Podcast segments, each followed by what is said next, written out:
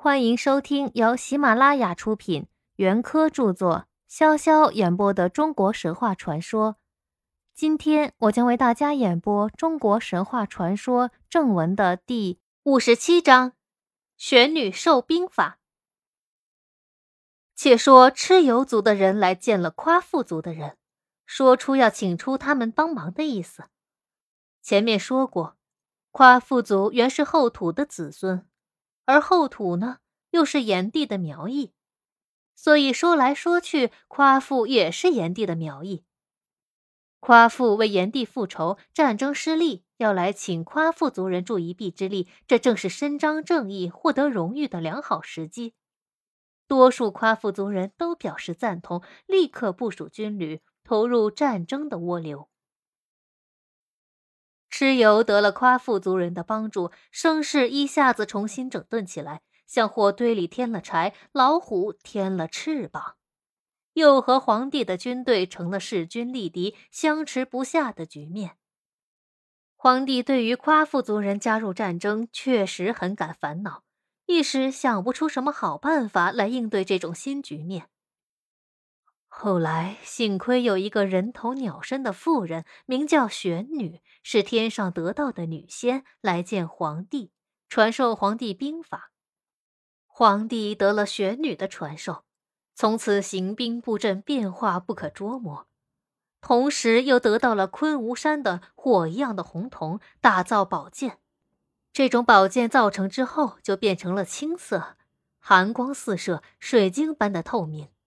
拿它来切玉，就像切泥土一样。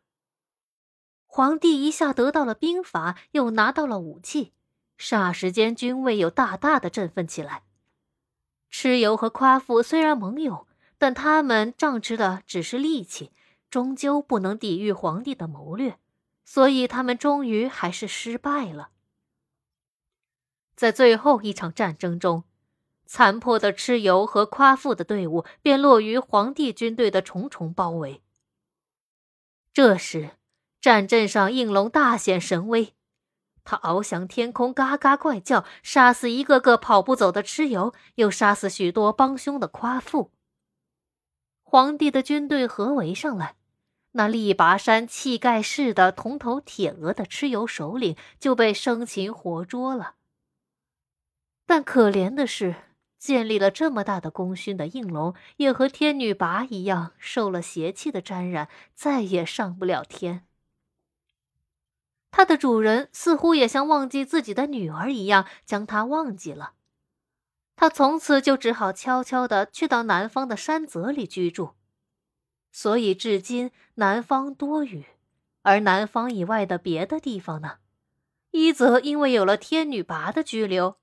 再则又缺少在天庭掌管行雨的应龙，所以常闹旱灾。